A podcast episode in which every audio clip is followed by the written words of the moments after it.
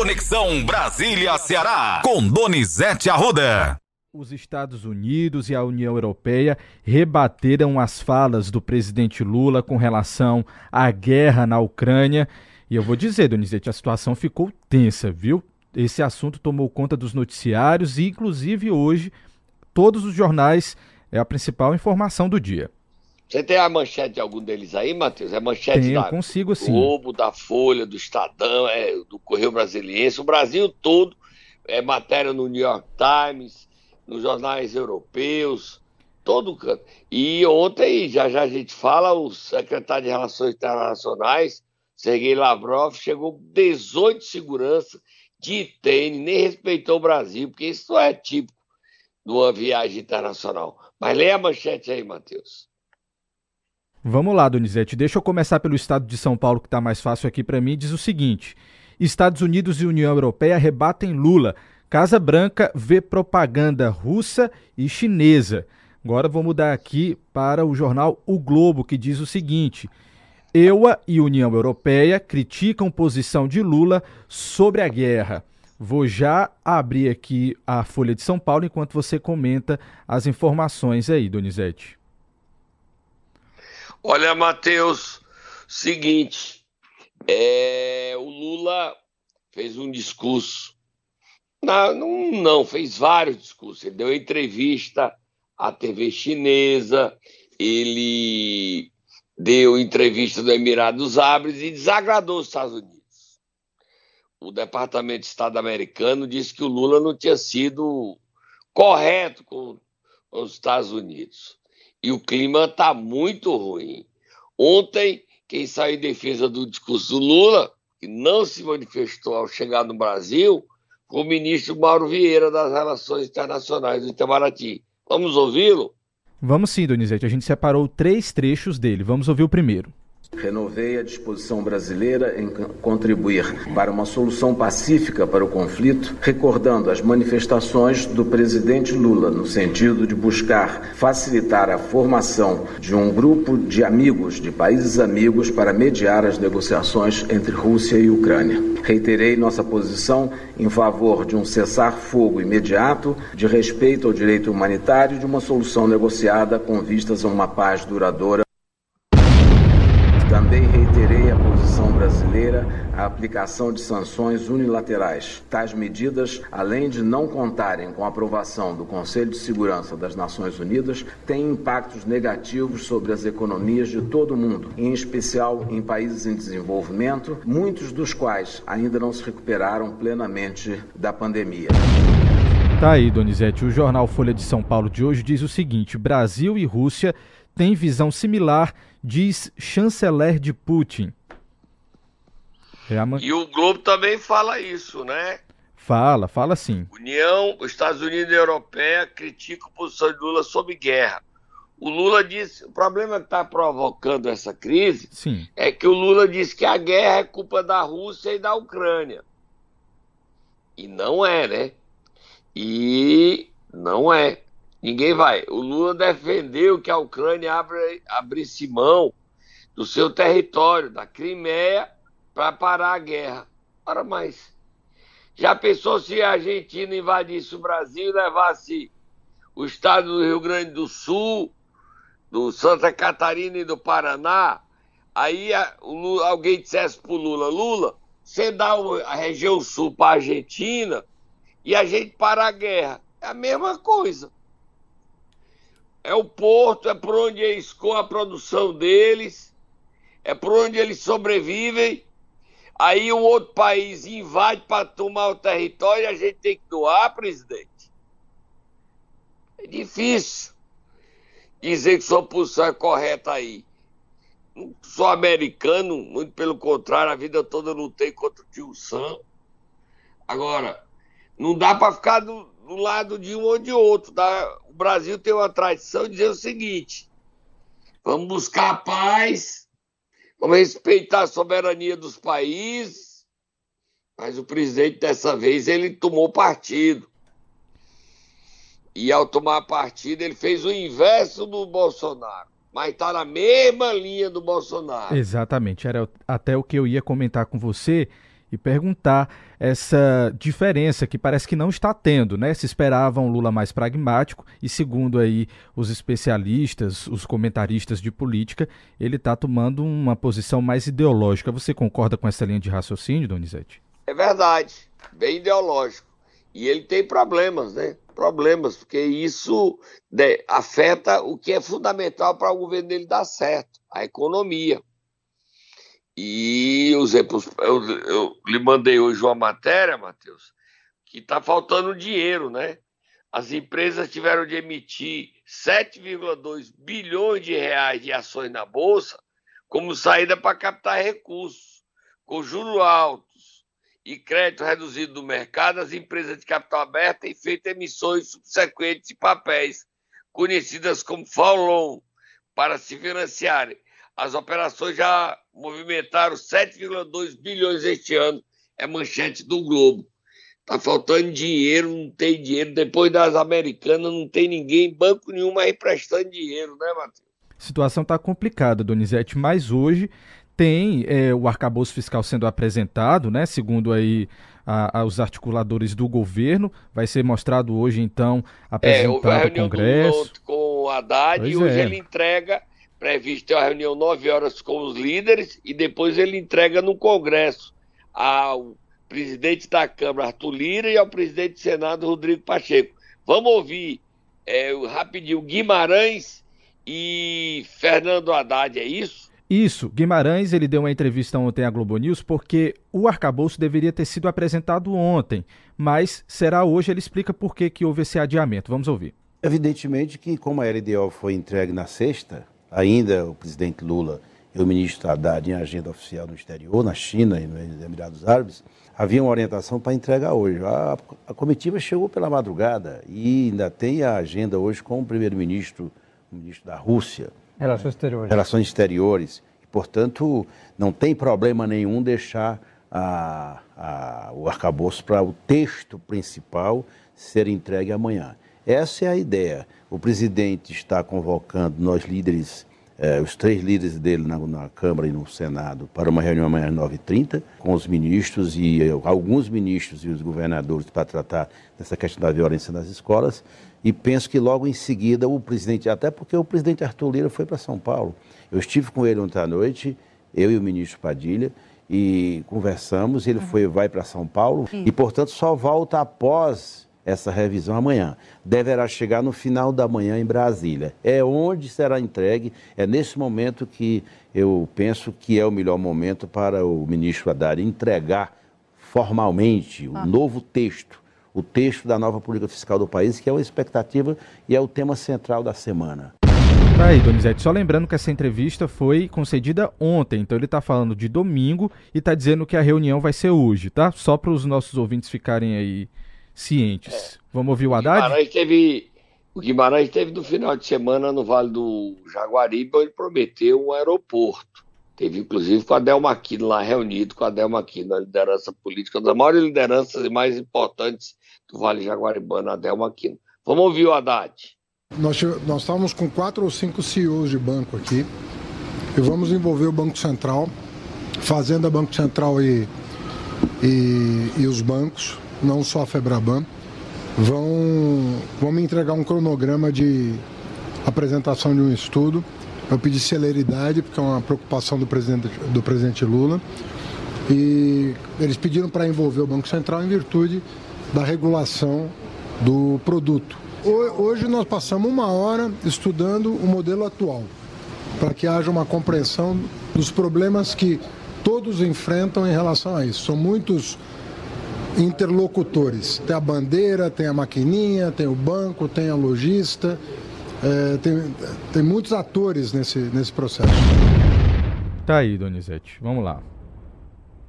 É, para terminar, a previsão hoje, ao meio-dia, de, de reunião do Congresso Nacional para instalar a CPI dos atos democráticos proposta pelo deputado federal cearense André Fernandes. O Rodrigo Pacheco quis derrubar a reunião do Congresso, mas o governo pediu para votar as medidas provisórias. Ele precisa dessa aprovação para poder liberar dinheiro para pagar salários. Então, essa é a expectativa. Vai ter reunião do Congresso? Se tiver e o número tiver aceito, tem CPMI. CPMI é porque é, é de deputados e senadores. Vamos ouvir o André. Pessoal, saindo agora aqui da reunião de, de líderes aqui no Senado, líderes do Congresso Nacional, seja líderes do Senado e da Câmara, vim representando a liderança da oposição na Câmara, está mantida a sessão conjunta do Congresso Nacional para amanhã, terça-feira, ao meio-dia. Temos, nesse momento, assinatura suficiente para ser instalada a CPMI do 8 de janeiro. O número só aumenta. Temos, nesse momento da gravação, 194 deputados federais. Não vou divulgar o nome desses deputados federais, até porque eu sei que o governo vai correr para cima para tentar pressioná-los.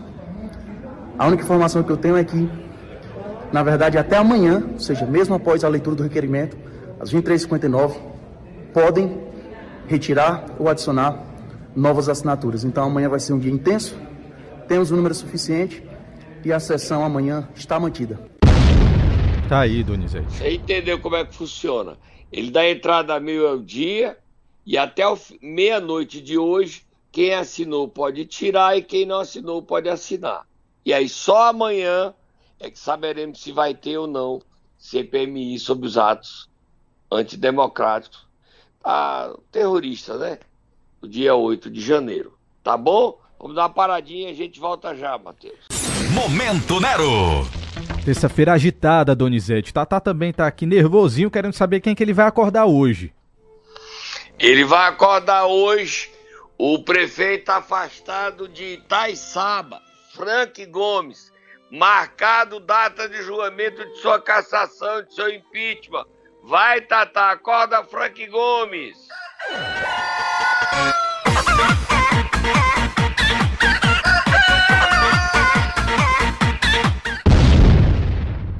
E aí, Donizete? Está marcado o julgamento de cassação na Câmara Municipal de Itaiçaba do prefeito afastado por corrupção e envolvimento com aquela turma lá do Rio de Janeiro, turma boa, pesada, pesada. Não é pesada, Matheus? Demais, Donizete. Tão pesada que a gente nem menciona Fala nem nomes. Nome, só Exatamente. aquela turma boa. Isso. Financiou a eleição dele. Dia 3 de maio na Câmara Municipal de Itaiçaba. 3 de maio é uma terça-feira, quarta-feira. Certo? 3 de maio. Certo. É o julgamento. Lá, por enquanto, surpreende é a posição da vereadora Elane. Ela tem uma intimidade com o prefeito Frank Gomes, é sua maior, def sua maior defensora. A vereadora tem essa defesa tão forte porque ela ocupou, cometeu ilegalidade, ela ocupou o Conselho Municipal de Saúde, se passando como vice-presidente. E a resolução 453 de 10 de maio de 2012, que estabelece os limites de atuação nesses conselhos municipais, veda a participação de vereadores do Poder Legislativo como representação nos conselhos de saúde. Essa representação também veda é, decidir. E ela era vereadora e mandava no Conselho de Saúde. Agora, a vereadora Elane diz que o prefeito Frank Gomes pode ser tudo, mas ela está do lado dele. Eita! Só que essa ilegalidade pode gerar um afastamento dela também, Matheus? Será, Donizete? Será? Eu sei que a vereadora Elane diz que não vota nem amarrada a favor do impeachment de Frank Gomes. E o Frank Gomes, se o impeachment dele não tiver número, ele acredita que possa voltar. Só que eu acredito que o Ministério Público e o Poder Judiciário vai ampliar por mais seis meses o afastamento dele.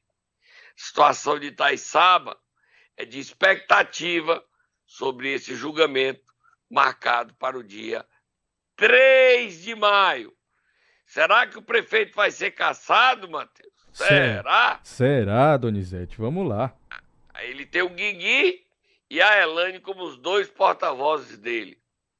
Guiguinho é Guilherme Bezerra, vereador, que quer ser prefeito de Palhano. Será que ele consegue?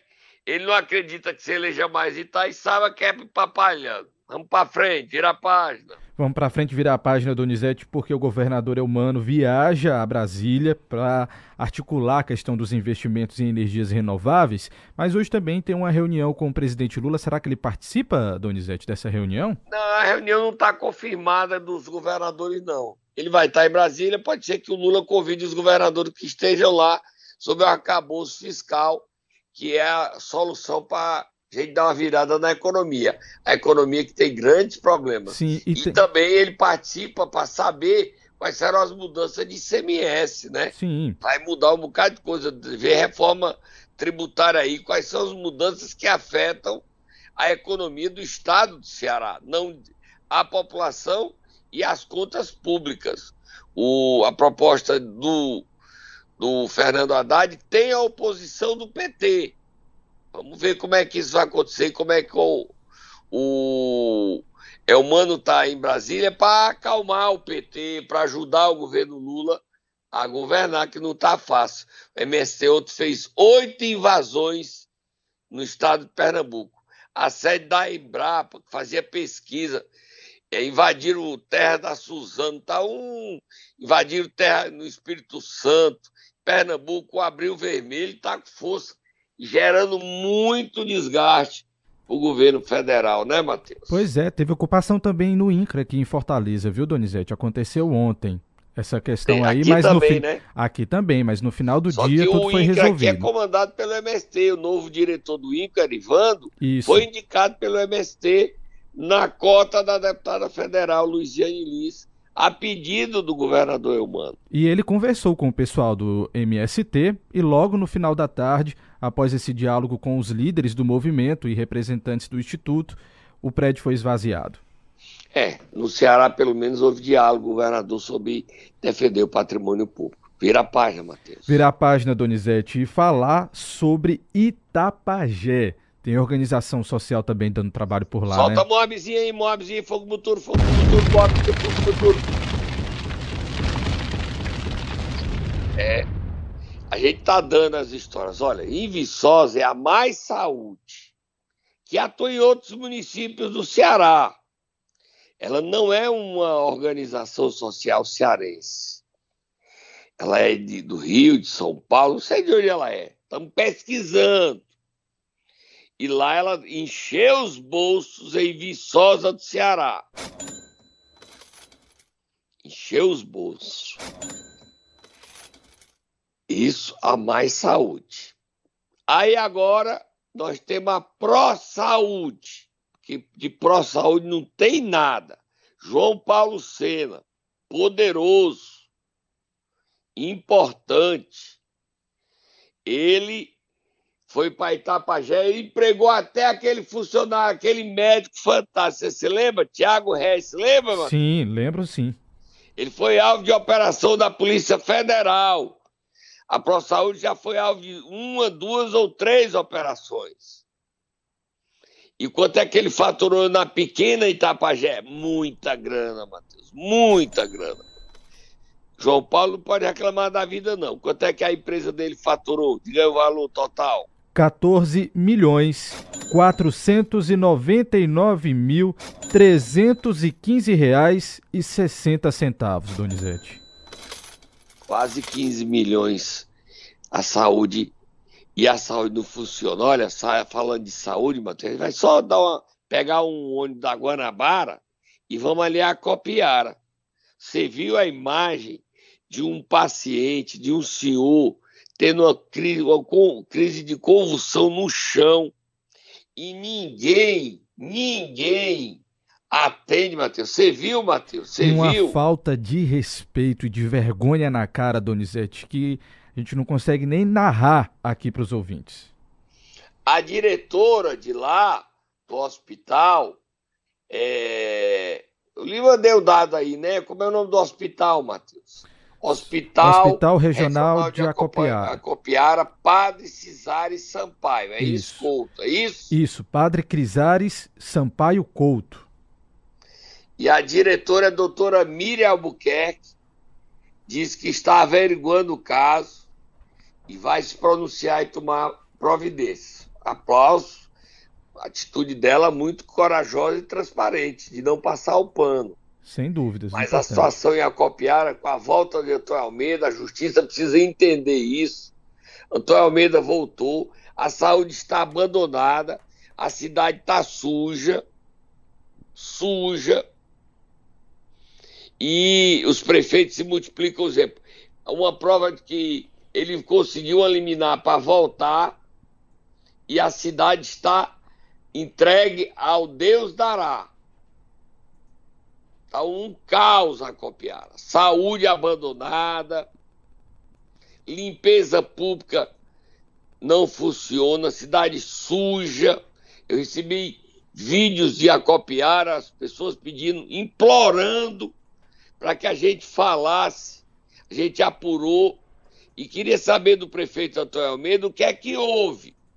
Ele lutou tanto para vir de volta e sentar na cadeira, senta e trata tão mal a sua gente. Está com raiva, prefeito, porque a justiça o afastou, aí a sua vingança é com o povo de Acopiara. Colocar isso para o Ministério Público apurar, investigar. É uma lição que fica para Itaiçaba.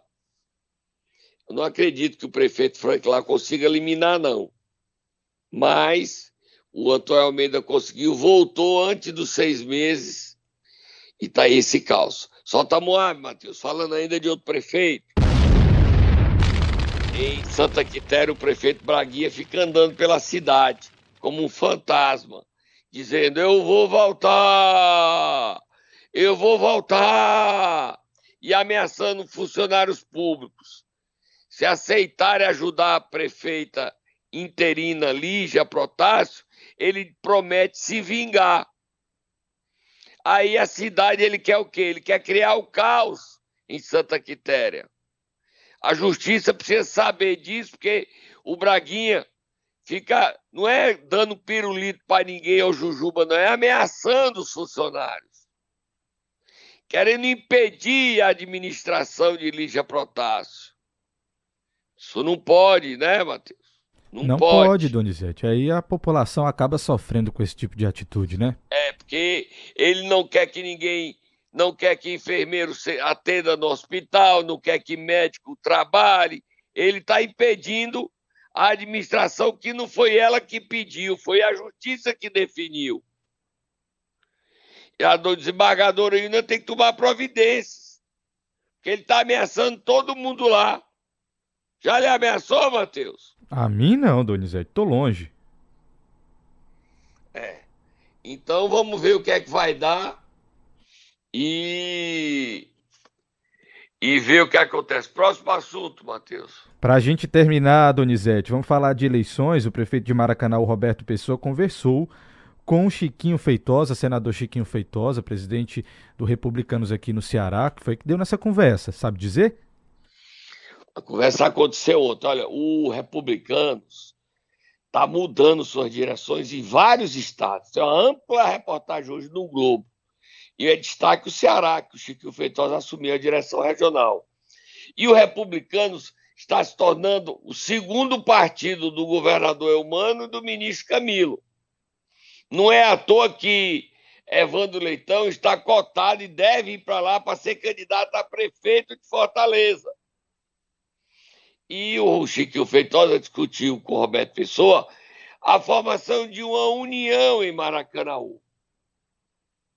A propósito de Maracanaú, hoje o município é homenageado no Congresso Nacional. Não, não é bem do Congresso, é na Câmara dos Deputados. Leia o convite que eu recebi, você recebeu, Matheus? Nós não fomos, mas nós recebemos o convite. Semana em Brasília, as passagens estão proibitivas, tem o feriado. Leia aí, Matheus. O presidente da Câmara dos Deputados, Arthur Lira, convida para a sessão solene em homenagem aos 40 anos da emancipação do município de Maracanaú, no estado do Ceará, a realizar-se no dia 18 de abril de 2023, terça-feira, às 10 horas, no plenário Ulisses Guimarães. Tá aí o convite, Donizete. É, a gente deseja boa sorte ao prefeito Roberto Pessoa, que já está em Maracanã para esse evento organizado pela deputada federal Fernanda Pessoa para homenagear a terra onde ela foi a mais votada e onde seu pai é prefeito, né, Matheus? Exatamente, Donizete. Olha, Matheus, a gente está indo embora dizendo que é, a semana é mais curta, porque tem o feriado de 21 de abril, na sexta-feira. Hoje o dia é de muita expectativa. Nós vamos, você fica ligado no CN7, a gente traz detalhes da operação em Pacatuba. Tá bom? Combinado, Donizete. Amanhã você volta então. Tchau, tchau.